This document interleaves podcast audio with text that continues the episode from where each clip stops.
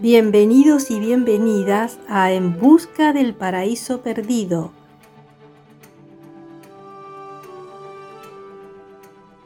Un espacio en el que te propongo realizar un viaje.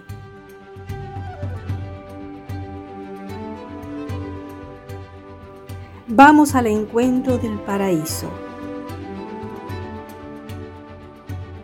Durante el recorrido, Tendremos desafíos y obstáculos, pero nos permitirá alcanzar y traer a la tierra ese divino tesoro. El elixir de la alegría, el amor, la felicidad y la paz espiritual.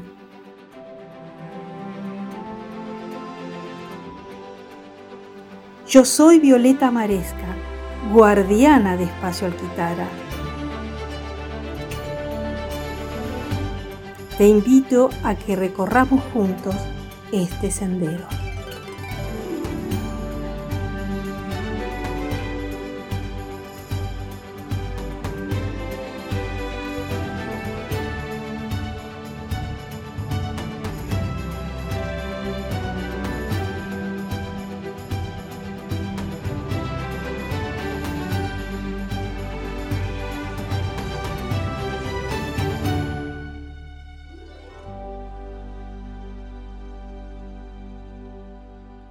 Hola, ¿cómo están?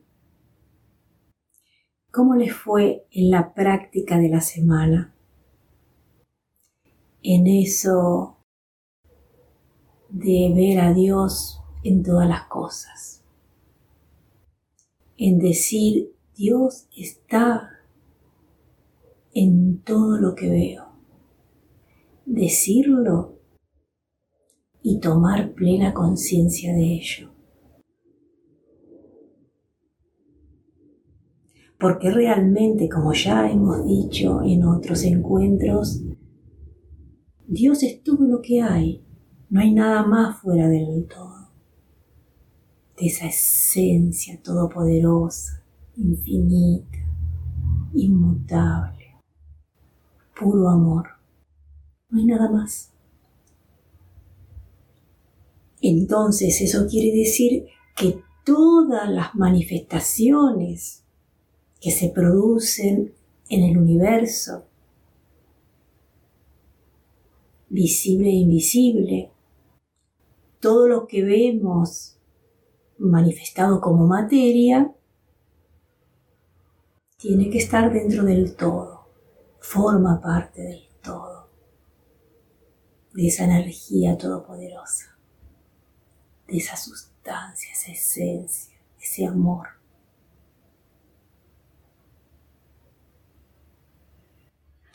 Pero así como nosotros vemos que Dios está en todo lo que veo, con más razón tenemos que concientizar que Dios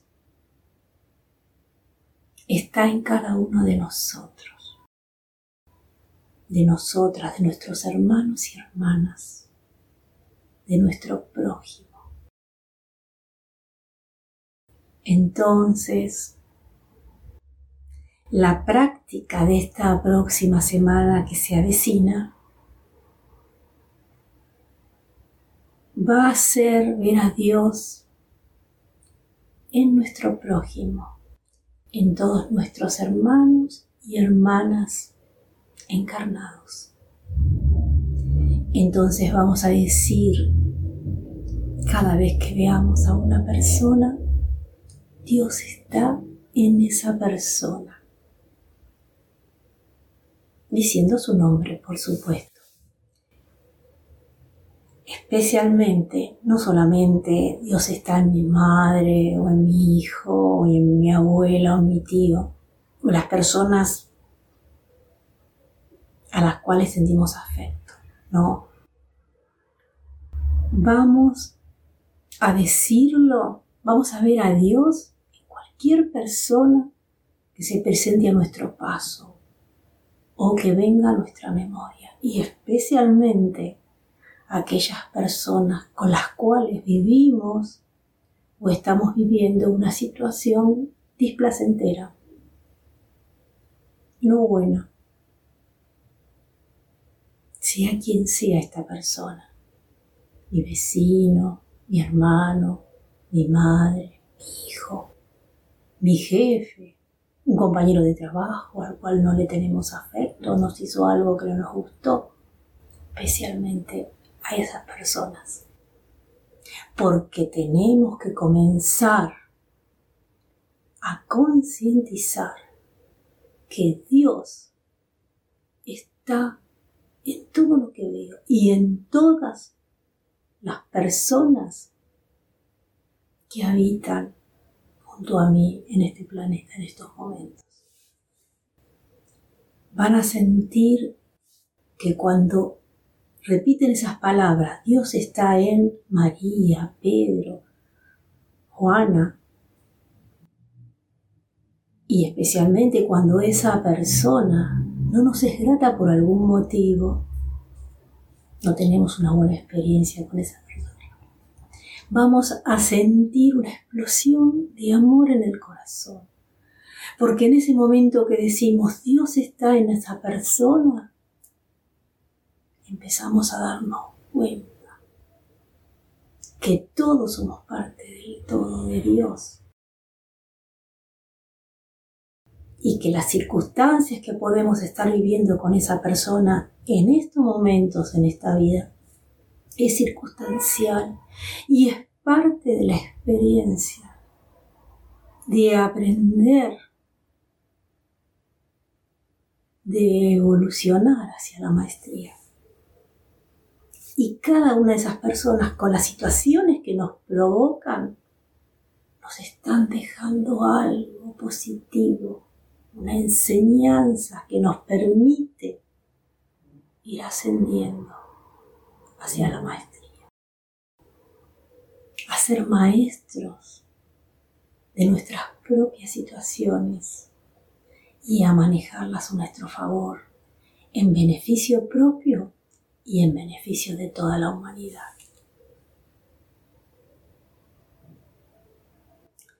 Hay dos preguntas más que debemos hacernos.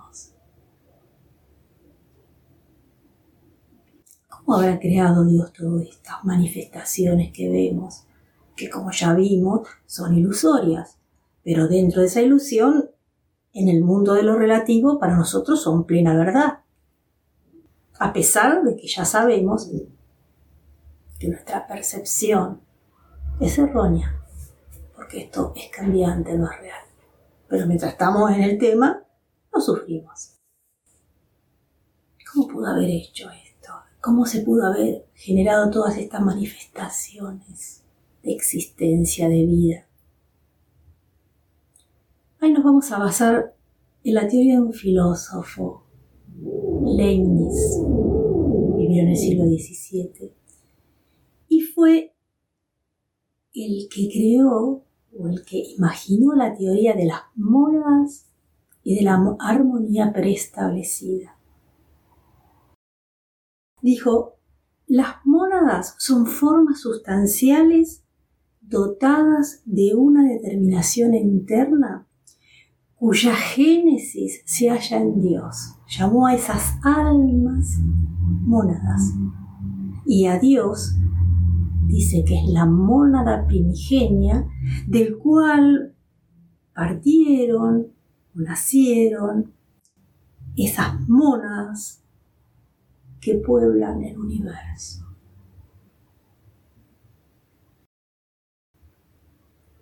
Todas, dice, son sustancias individuales, son almas y tienen en contraposición al Creador, a Dios manifestado, en contraposición a eso tienen un cuerpo.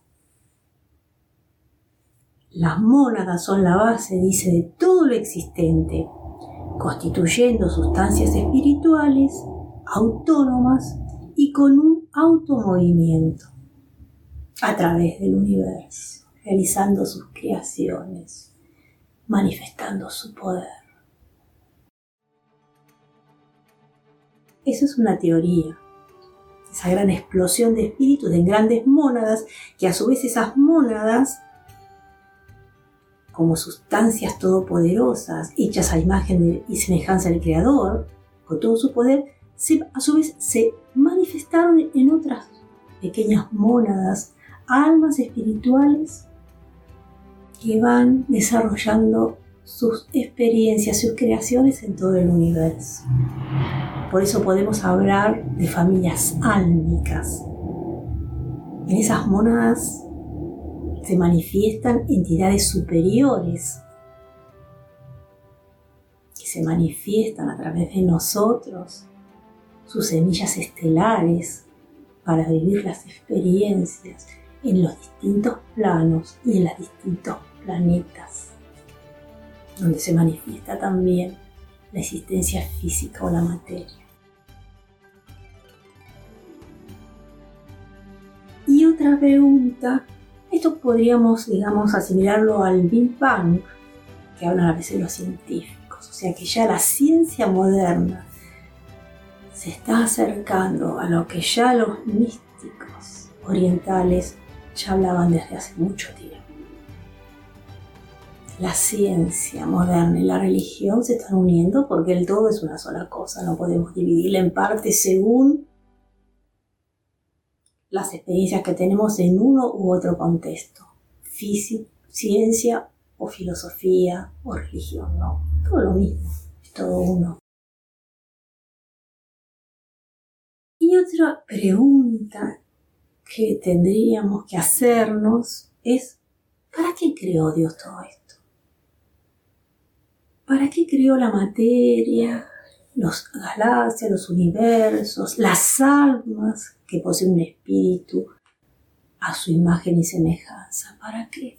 ¿Cuál es el motivo?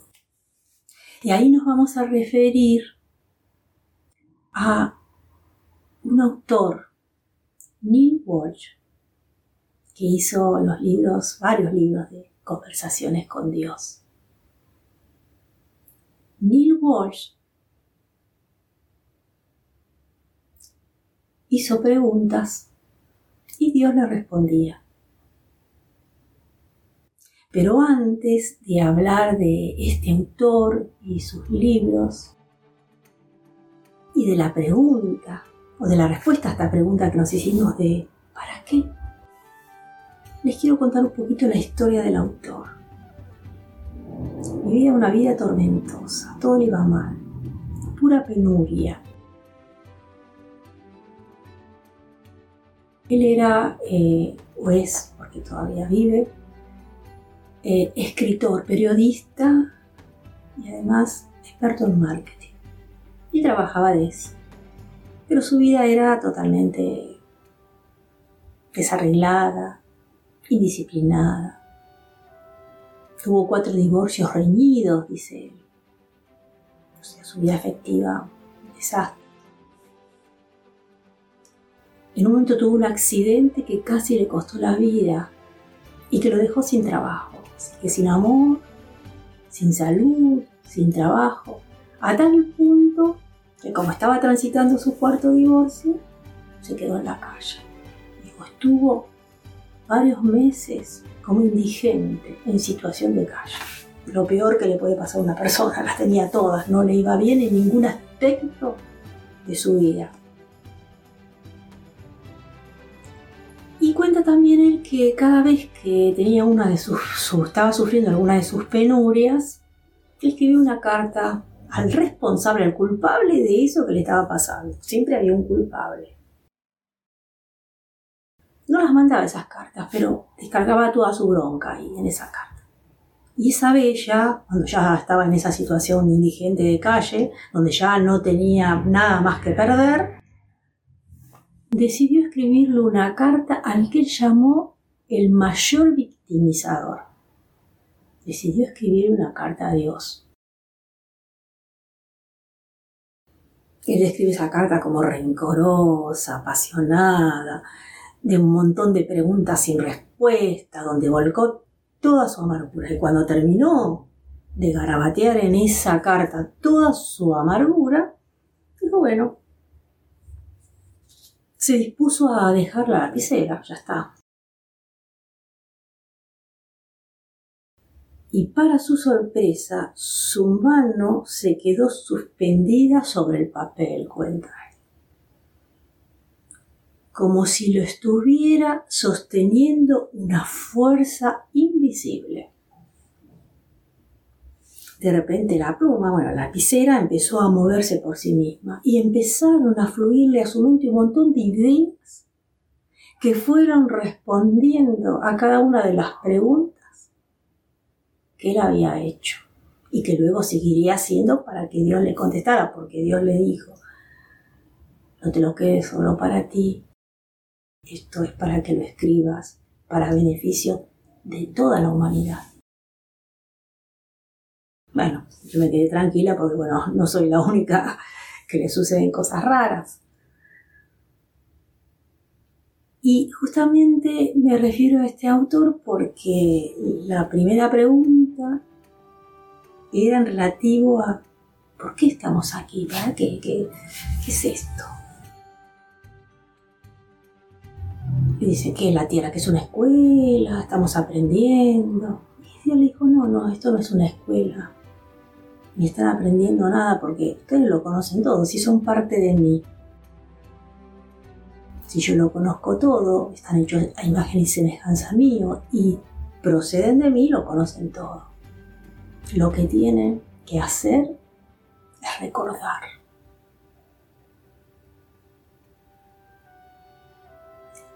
Y a través de ustedes, que en realidad están colaborando conmigo como mis partes,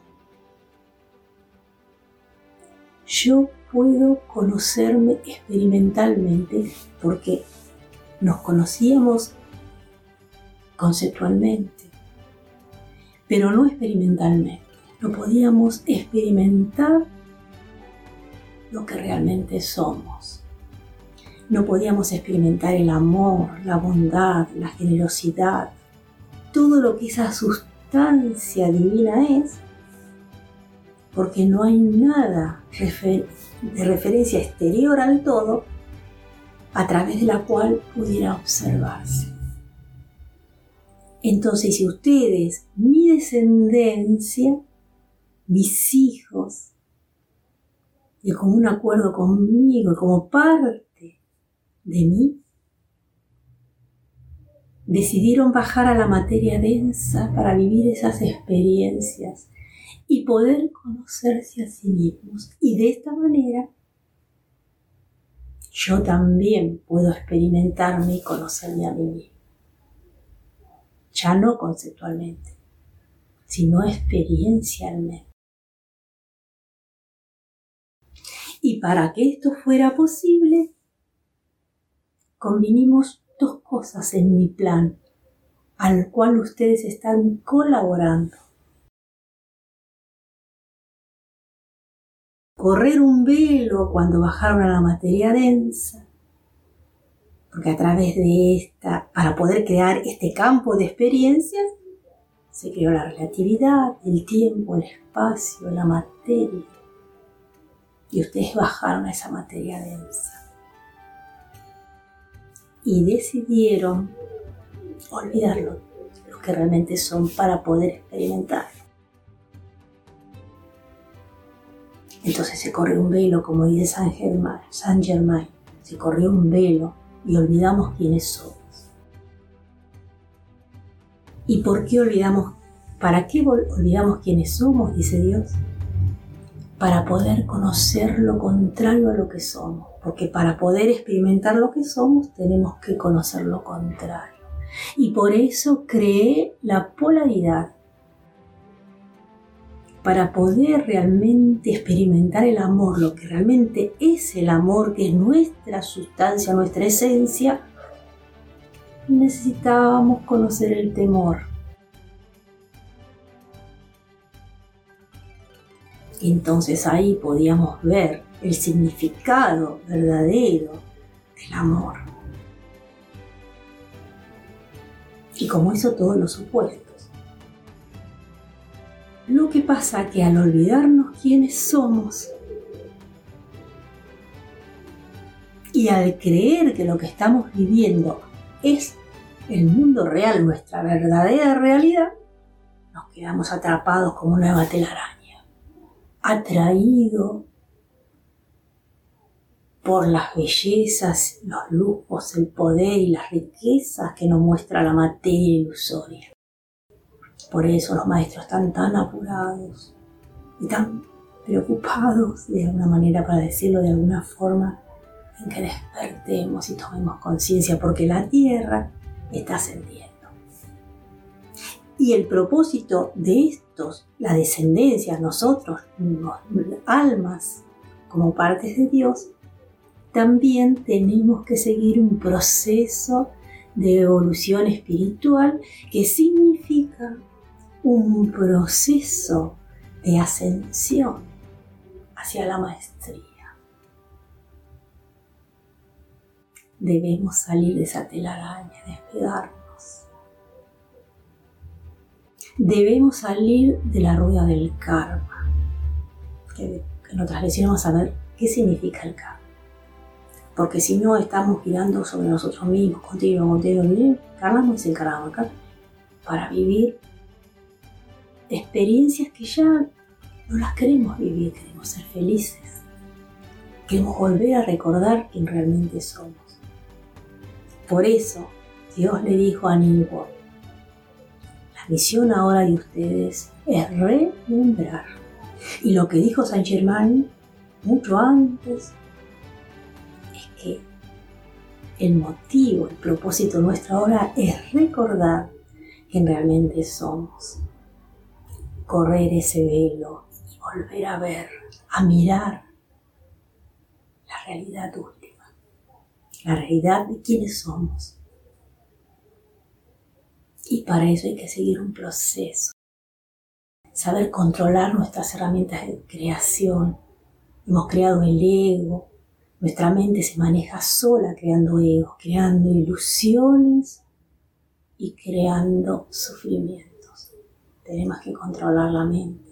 Venimos a aprender a manejar la energía, como dijo Crayon, a nuestro favor. Y recién ahí podemos manifestar nuestros poderes espirituales. Porque eso se trata. Volver a poder manifestar nuestros poderes espirituales que realmente tenemos para llegar a lo que dijo Jesús esto que hago yo y mucho más podréis hacer vosotros. ¿Cuándo? Cuando ascendamos al nivel de la maestría. La maestría en el manejo de nuestros poderes espirituales. Bueno, hagan el ejercicio. Es el más importante de todos lo que les encomendé hasta ahora para ver qué bien se van a sentir, cómo va a saltar el corazón. Y nos vemos la próxima semana para seguir haciéndonos preguntas y obteniendo respuestas para llegar a tener plena conciencia de quién realmente somos. Hasta la próxima semana.